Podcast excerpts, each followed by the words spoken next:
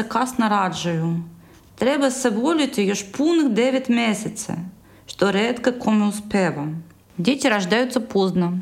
Приходится любить друг друга еще целых 9 месяцев, что мало кому удается. Душин Радович, четверг, 20 ноября 1979 года. О чем все эти книги? Подкаст Вячеслава Курицына.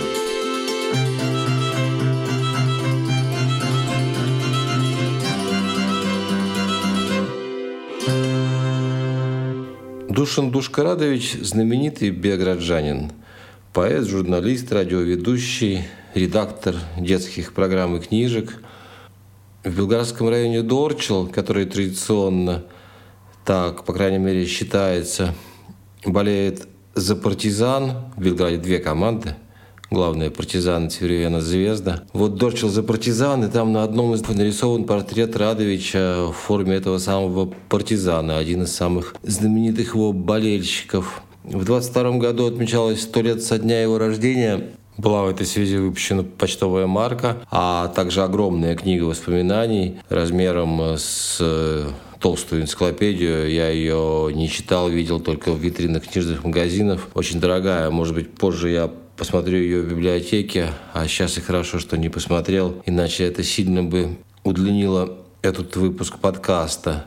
Вот какие я о нем еще вижу поверхностные сведения в интернете. Целая эстафета, спортивная гонка проводилась много лет в честь Душина Радовича. А для Югославии это вообще сильный концепт. Имена эстафета, титовые эстафеты знаменитые, были одним из самых важных идеологических мероприятий а один из критиков назвал его Ива Андричем, который отказался взрослеть. Это вообще порочная практика называть одного писателя какой-то версией другого писателя. Я ее не приветствую, но тут я эту цитату привел потому, что эта формула отказа от взросления, она будет важна дальше. Вот одно его коротенькое детское стихотворение – Жил да был на свете лев, что за лев, страшный лев, скалил пасть, рассверепев, ой, как страшно. Ел он только подавай, мог, к примеру, съесть трамвай. Даже облако кусок проглотить охотно мог, ой, как страшно.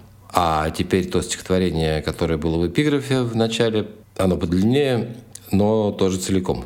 Дети рождаются поздно. Приходится любить друг друга еще целых 9 месяцев, что мало кому удается. Один из внештатных сотрудников крематория жаловался, что многие известные атеисты не хотят, чтобы их останки сжигали. Нет в этом ничего нелогичного. Сожжение подобно самоубийству, и после смерти человек не должен терять надежду. Великие художники живут между двух крайностей – своей работой и своей женщиной. Кто за что боролся, лучше всего видно потому, что в итоге получил. Прежде чем выйти из квартиры, стучите в дверь. Мало ли кто там сейчас в коридоре и что он делает. Всякий умен ровно настолько, сколько ума он успел пустить в дело. И неважно, сколько ему было дано изначально. В жизни куда больше работы для женского сердца, чем для мужского ума. Если получится, устройте так, чтобы начало случилось в начале, а конец в конце. Запоздалое начало не откладывает конец. Всего за какой-то час мы добираемся от вечера до утра, а с утра до вечера предстоит долгое и утомительное путешествие. Уверен, среди моих слушателей есть такие, что на этом месте скажут что-нибудь вроде да, допустим, это интересный текст, но почему это стихи, почему это не проза? Я быстро напомню, что стихи делятся на рифмованные, на белые и на верлибр по-русски. Свободный стих, рифмованное понятно, муха села на варенье. Вот все стихотворение. Или Пых-пых, готов стих, тоже богатая рифма. Белый стих – это когда рифмы нет, но есть строго заданный ритм, в каком году рассчитывай, в какой земле угадывай, на столбовой дороженьке сошлось семь мужиков. Ну и, наконец, вот «Верлибр» – это стих, где нет ни того, ни другого. Есть только деление на строчки коротенькие или длинненькие, что и позволяет называться этому типу стиха поэзией. Ну, еще ему позволяет называться ею определенный тип образности, так сказать, поэтический. Хотя, разумеется, и в прозе такая образность вполне может быть. Мне, как человеку, выросшему в Сибири в 70-е годы, о чем я еще скажу. Ближе стихи организованные, рифмованные и ритмованные. Но я считаю себя человеком толерантным, или, по крайней мере, прикидывающим, поэтому совершенно не против, чтобы верлибристы считались поэтами. Тем более, что опыт чтения стихов показывает, что верлибр, что белый стих, что стих рифмованный, 99% это полная ерунда. И только 1% это интересное произведение, а уж как его потом дальше называть, дело десятое. Кроме того, существует такое полезное, разумное, на мой взгляд, явление, как гетероморфный стих, когда все это дело перемешивается, когда идет, например, э, идут рифмы, рифмы, рифмы, потом хоп-хоп, и все это превращается, разбивается, превращается в верлибр, или наоборот, идет верлибр, или белый стих, а потом бздык-бздык-бздык, и неожиданно приколачивается рифма. Несколько примеров э, таких стихотворений в исполнении современных поэтов в этом подкасте прозвучат чуть позже. Вот, и сейчас возвращаюсь к Радовичу. Теперь нужно признаться, что все это был отвлекающий маневр или даже маневр. 20 ноября 1979 года Душина Радовича, хотя и вполне может украсить собой поэтическую антологию, сочинялся вовсе не как стихотворение, как и другие произведения его цикла «Доброе утро, Биограды».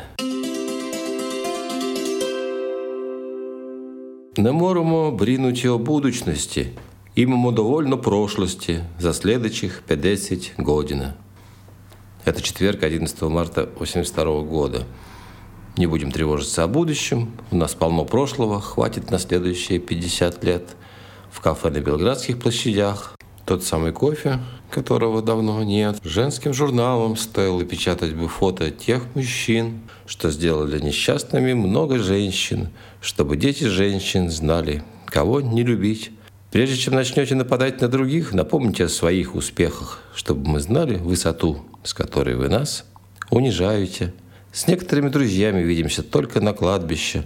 Всякий раз, чтобы встретиться, должны пожертвовать одним из нас – Добрые люди, ответственные граждане и добропорядочные семьянины шли бы все на пенсию. Для вас это может и хуже, но лучше для всех остальных. Прекрасные стихи, но это тоже, как я уже сказал, не стихи. Или вот такой отрывок от 4 октября 1978 года. Слышали мы, что есть еще люди, что читают книги, но думаем, что это очень сомнительная и полулегендарная вещь, очень сомнительно, что они в принципе не смотрят телевидение. Обзаводятся телевизорами и антеннами, будто бы смотрят, а сами включают тайные малые лампы и читают, читают, читают. И это тоже не стихи. Это журналистика. На протяжении почти 10 лет Душан Радович вел на Белградском радио программу под названием э, «Доброе утро, Белград», где, соответственно, каждое утро, ну или почти каждое, знакомил горожан со своей новой лирической миниатюрой.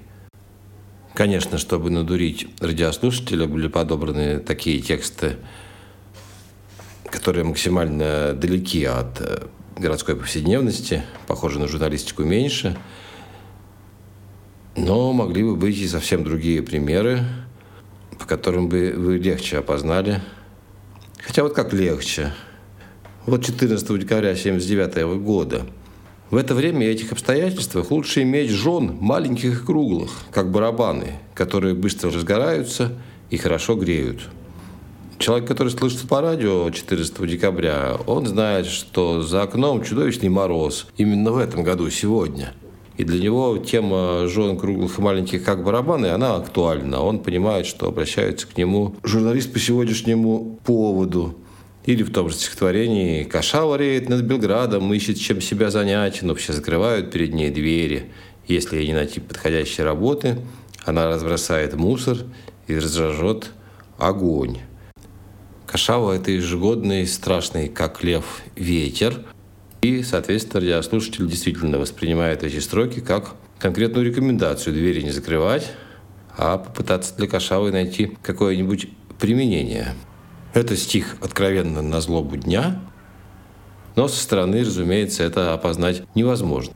Я упорно говорю стих, хотя Радович, напомню еще раз, стихотворениями данное произведение не называл. Но неважно. Есть примеры и более очевидные. Вторник 3 октября 1982 года, например. Когда 25-й автобус начнет ходить до Медаковича, когда Умка решит проблемы водоснабжения, когда Сремчица получит новую трансформаторную подстанцию – когда в Белых водах откроется магазин самообслуживания, когда в коньярнике появится рынок и когда построят общественный гараж на Тиршевой улице. Автору данного подкаста очень нравятся эти тексты – и потому, наверное, что в них очень ловко соединяется высокая поэзия с проблемой дефицита трансформаторных подстанций. И потому что я сам когда-то работал в отделе городского хозяйства газеты «Вечерний Свердловск», и вполне себе с удовольствием входил э, в городское жюри по благоустройству, смотрел, как горожане оборудуют цветами свои балконы и какие полисадники они забабахивают в своих дворах – Сейчас я довольно долгое время буду говорить не столько о Радовиче, сколько о себе. Отпраздную таким образом юбилей, а это десятый выпуск каста. А кроме того, чувство, которым я с вами хочу поделиться, оно такое, что ли, неочевидное. Я, во всяком случае, описаний подобных э, не встречал. И, может быть, кто-то узнает в этом себя, внутри себя найдет какие-то похожие вибрации – Начало вибрации как раз очень банальное. Это ностальгия по подростковому возрасту. Большая часть текстов цикла «Доброе утро, Белград» относится к 70-м годам. Я в 70-е как раз учился в школе. Это вот мое детство. Есть такая известная залипуха, что там, например, 70% информации о мире человек получает в возрасте до 7 лет. Ненаучным словом «залипуха» я этот тезис потому обозвал, что ну, вряд ли можно корректно посчитать такие вещи, что такое вообще информация в подобном контексте, какой ее объем считать стопроцентным и так далее. Но если говорить об этом как о рабочем тезисе, то мы все примерно понимаем, о чем тут речь, и можно этот тезис продолжить. Э, соответственно, после 7 лет или после 10 лет эта самая полученная информация начинает осмысляться. И вот школьный возраст – это как раз эпоха, в которую человек начинает э, себя соотносить с миром, обретает личность. Вот как можно проще сказать. И поэтому в зрелости, в старости, когда человек начинает оглядываться на оставленные позади руины, именно этот возраст у многих и у многих оказывается той самой зоной, о которой скучаешь больше всего. Ну и первая любовь, осознание себя в этой вот сфере, все подобные дела. Вот я обнаружил в интернете так называемый пост Максима Андреева, журналиста, кинокритика, в котором очень ловко и образно скручено то, о чем я сейчас так не э, уверенно рассуждаю. Максим рассказывает, как он любил книжки э, Рэя Брэдбери и вывесил даже там обложку одной из них, где мальчишка стоит там спиной и смотрит на какие-то прекрасные космические салюты, что куролесит над его головой. И вот как Максим это комментирует.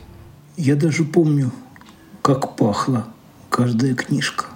И это я, я там стою на обложке Ромадина – Смотрю, как взлетают в черное небо огненные звездные фонтаны. Это огромное счастье, и оно навсегда. Воистину диковинное диво, пещерный лед и солнце приливы. Ослепительная яркая звезда прочертила небо и канула в сумерки. «Загадай желание», — сказала мать. «Загадай скорее желание». Это я, я стою на обложке Ромадина. Михаил Рабадин, известный художник, иллюстрировавший эту книжку, и не только, фильм «Солярис», например, или фильм «Мне 20 лет». Но главное тут этот мальчишка, мальчишка, осознавший себя как человека, который вот хочет к этим звездам, у которого есть мечта. Конечно, это очень подходящее чувство, чтобы о нем тосковать.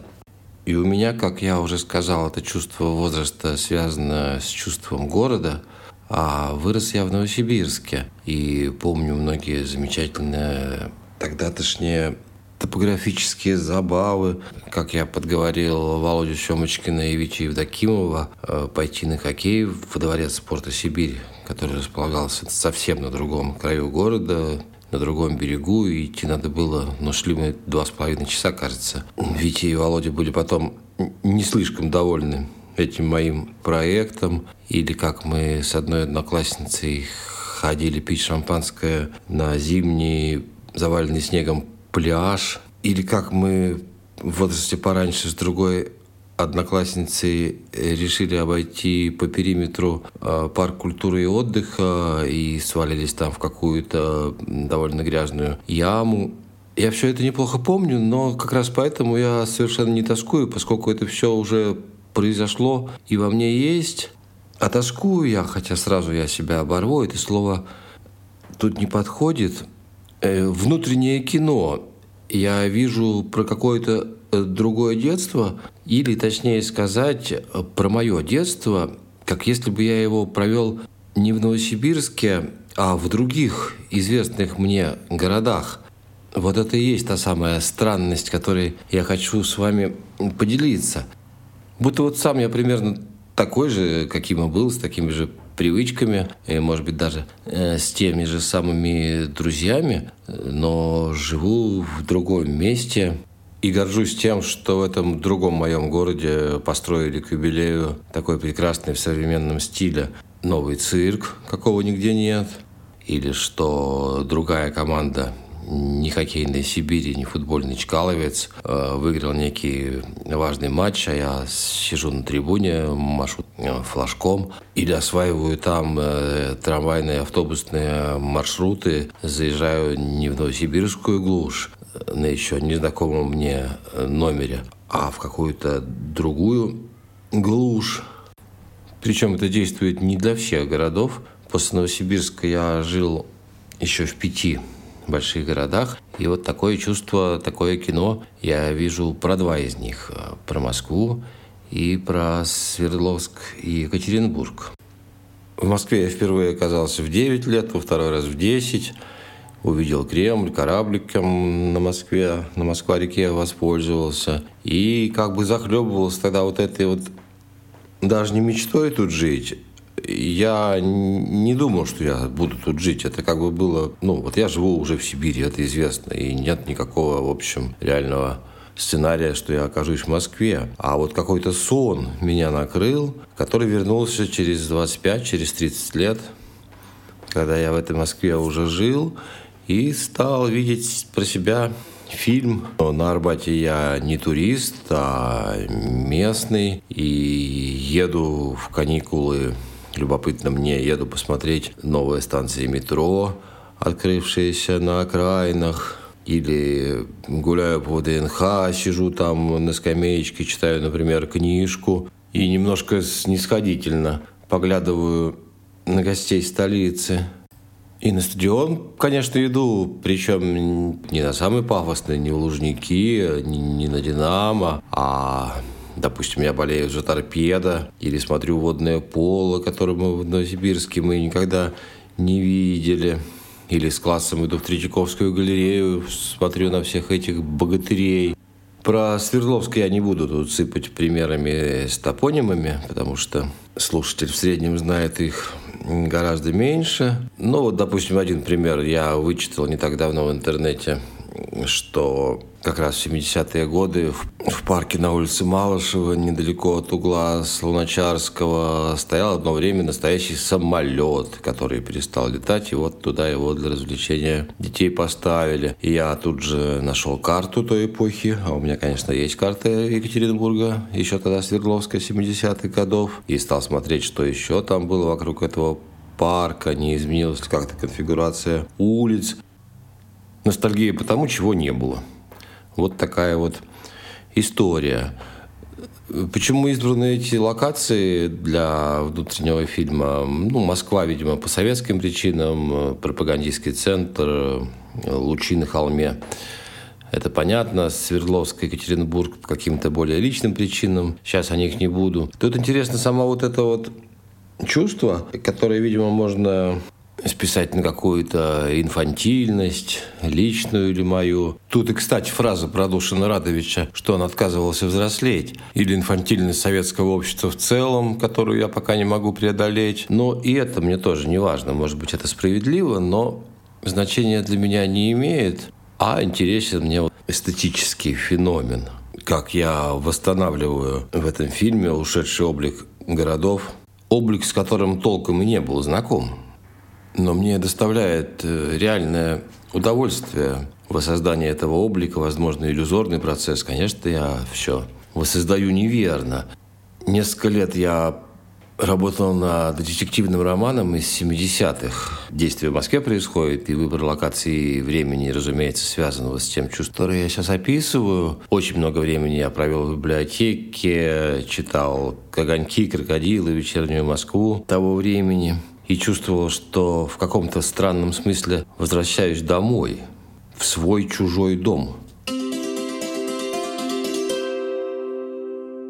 И вот теперь кино про Москву и Свердловск прибавилось кино про Белград. В Белграде я никогда не жил, возможно, что никогда жить и не буду.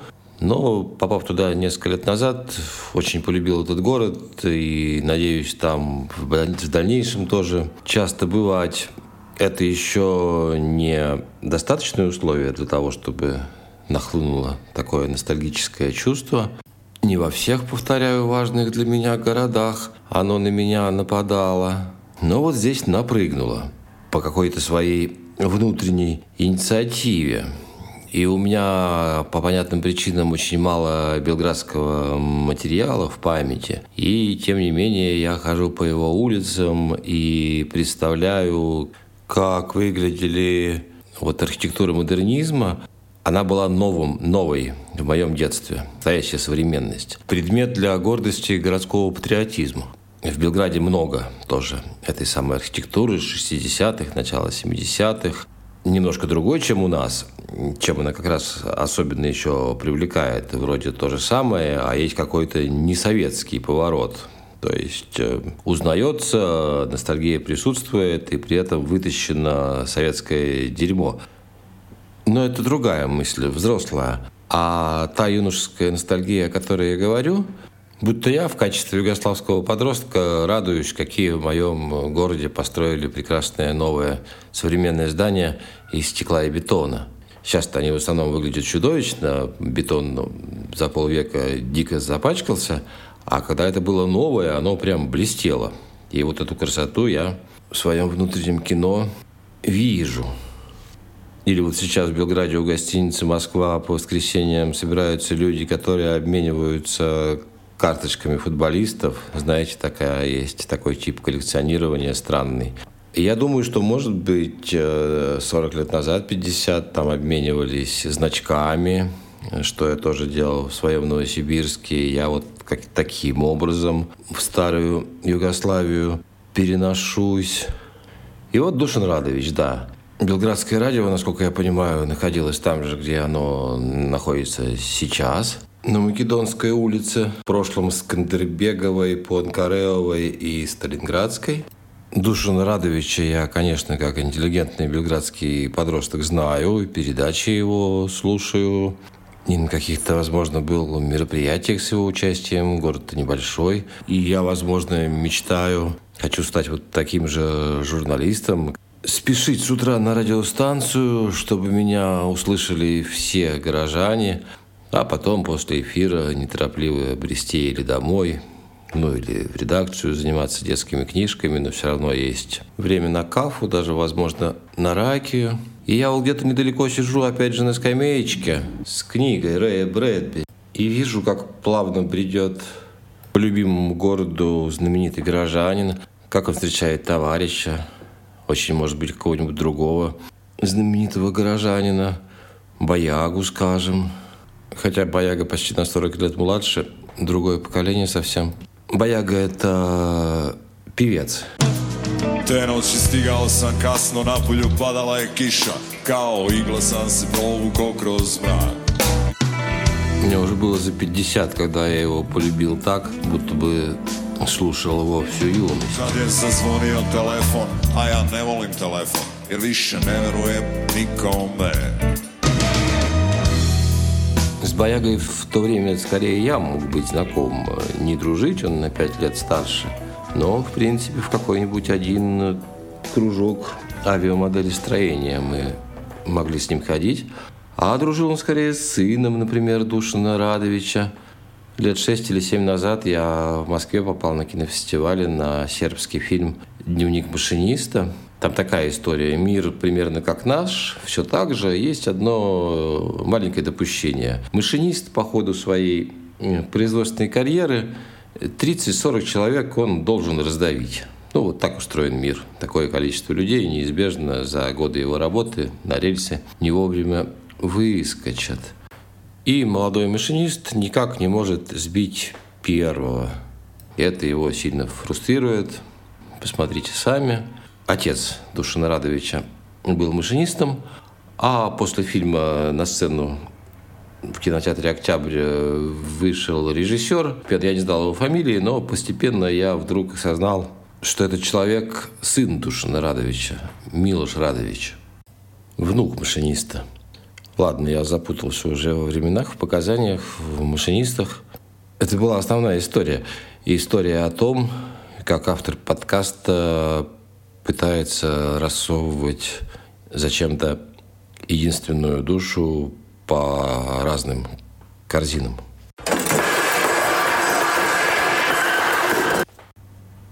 Подкаст «О чем все эти книги», так сказать, в эфире. Я Вячеслав Курицын. Музыку пишет группа «Добрая ночь», вернее, к этому выпуску она ее не писала, а дала мне свои старые балканские записи. Наташа Бабинцева из Белграда в своем переводе прочла стихотворение Душина Радовича, а во второй части подкаста после еще одного музыкального куска она прочтет еще одно стихотворение и сегодня эта вторая часть э, полна разноцветных голосов. Я, например, прочту стихотворение Татьяны Макаровой, в переводе которой прозвучало детское стихотворение Радовича про льва, что съел трамвай.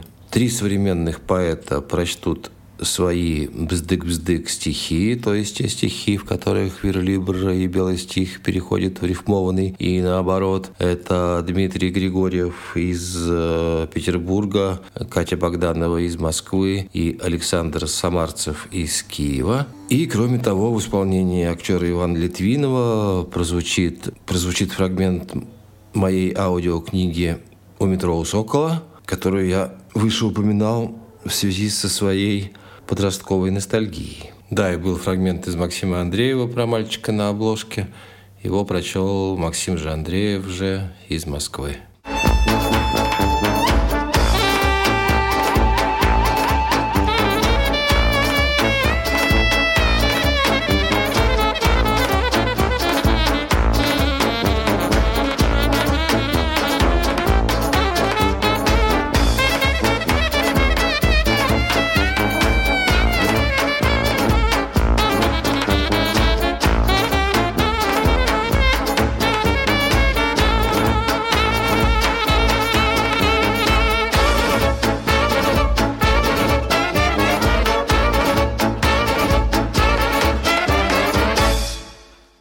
Шесть дополнительных литературных номеров. Душ Радович Наталья Бабинцева, суббота, 25 августа 79 -го. Будут, в частности, строки «Из своего укромного уголка мы чувствуем запах далекой бывшей жизни и печалимся, как иммигранты, удаленные от детства, как от родины. От детства, как от родины». Для счастливых людей этот дождь превратится в вино, а тем, кто несчастлив – отзовется ломотой в колени. Травы полыхали зеленым пламенем жизни до тех пор, пока не испеклись плоды. Сейчас этот огонь затухает, а плоды остаются, как доказательство. Жизнь прожита не напрасно. Все нам очень близко. Больше нет ничего и никого далекого. Появившись на свет, мы сперва учимся говорить, и только потом думать. Опоздав в самом начале, мы уже никогда не догоним. Многие белградские интеллектуалы до глубокой ночи ищут смысл жизни, а не найдя его, ложатся спать, как и те, которые не искали никакого смысла. Футбол объединяет два типа мужчин. Тех, у которых нет девушек, и тех, у которых есть жены. Когда нас затягивают выходные, из своего укромного уголка мы чувствуем запах далекой бывшей жизни и печалимся, как иммигранты, удаленные от детства, как от родины. Те, кто водит автомобиль, никогда не смогут понять, сколько времени они сэкономили. Куда бы они ни отправились, везде найдется пешеход, который пришел раньше них. Кто-то сегодня утром думает о вас, и вы просыпаетесь, достойные чужой любви, зависти и ревности. Татьяна Макарова, переводчик, сказочник, поэт, умерла в Москве в 1974 году. Я как раз летом 74-го впервые там оказался. И из первых впечатлений я помню слоеные пирожные – и кинотеатр с двумя залами. Хочешь один идешь фильм смотришь, хочешь другой. В Новосибирске, отсталом, как я теперь понимаю, в Новосибирске ни того, ни другого не было. Хотя в Свердловске, Екатеринбурге было. «Сказка о листьях» называется стих. Когда же листья умирали, совершив последний праздник свой, Их молча в груды собирали суровой дворницкой метлой, Их молча в тачки погружали, и долго мучило меня – Куда же листья уезжали из этого сырого дня? Я стволов щекой касалась, и ветки за руки брала, пока всего не поняла и обо всем не догадалась. О, листьев, праздничная груда, мне все известно о тебе. Я плакать никогда не буду о горестной твоей судьбе. Покинув парки и бульвары, назначив встречу где-нибудь, становятся все листья в пары, и в царство листьев держит путь. Они полны своей корысти. Представь, пунцовая страна, где только листья, только листья, их бронзовые племена. Они печали оставляют, и злые метлы не корят. И вновь деревья составляют, и снова дышат и горят. Обратите внимание, становятся все листья в пары. Именно в таком составе, считает поэт, листья пересекают последнюю черту. 34 года было Татьяне Макаровой в 74-м, когда она умерла. Да и Душин Радович 61 год всего прожил. Немного.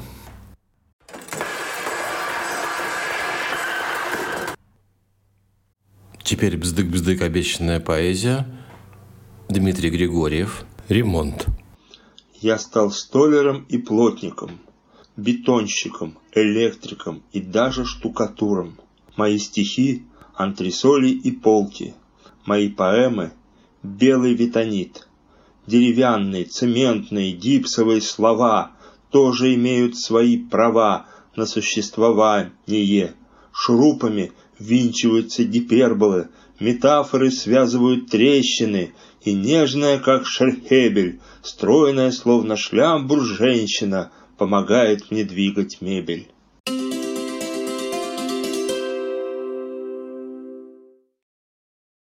Екатерина Богданова. Вот фотография, где ты сидишь довольный, как бывают довольны победой многие победители. Только фотограф знает, что на этой картинке нет пустоты, и поэтому ее терпит природа, привечает погода, солнечно, солнечный свет. Мы возвращаемся медленно в наше укрытие. Мы победители. Помнишь ли тот соцплакат, где Родители? Да, мы родители, бога-читера. Мы победители? Сын сомневается. Как говорится, творческий люд склонен к сомнениям. Правильно, что сомневается. Та фотография, где ты сидишь, щурясь на солнце. Ты победитель там, победил ты там.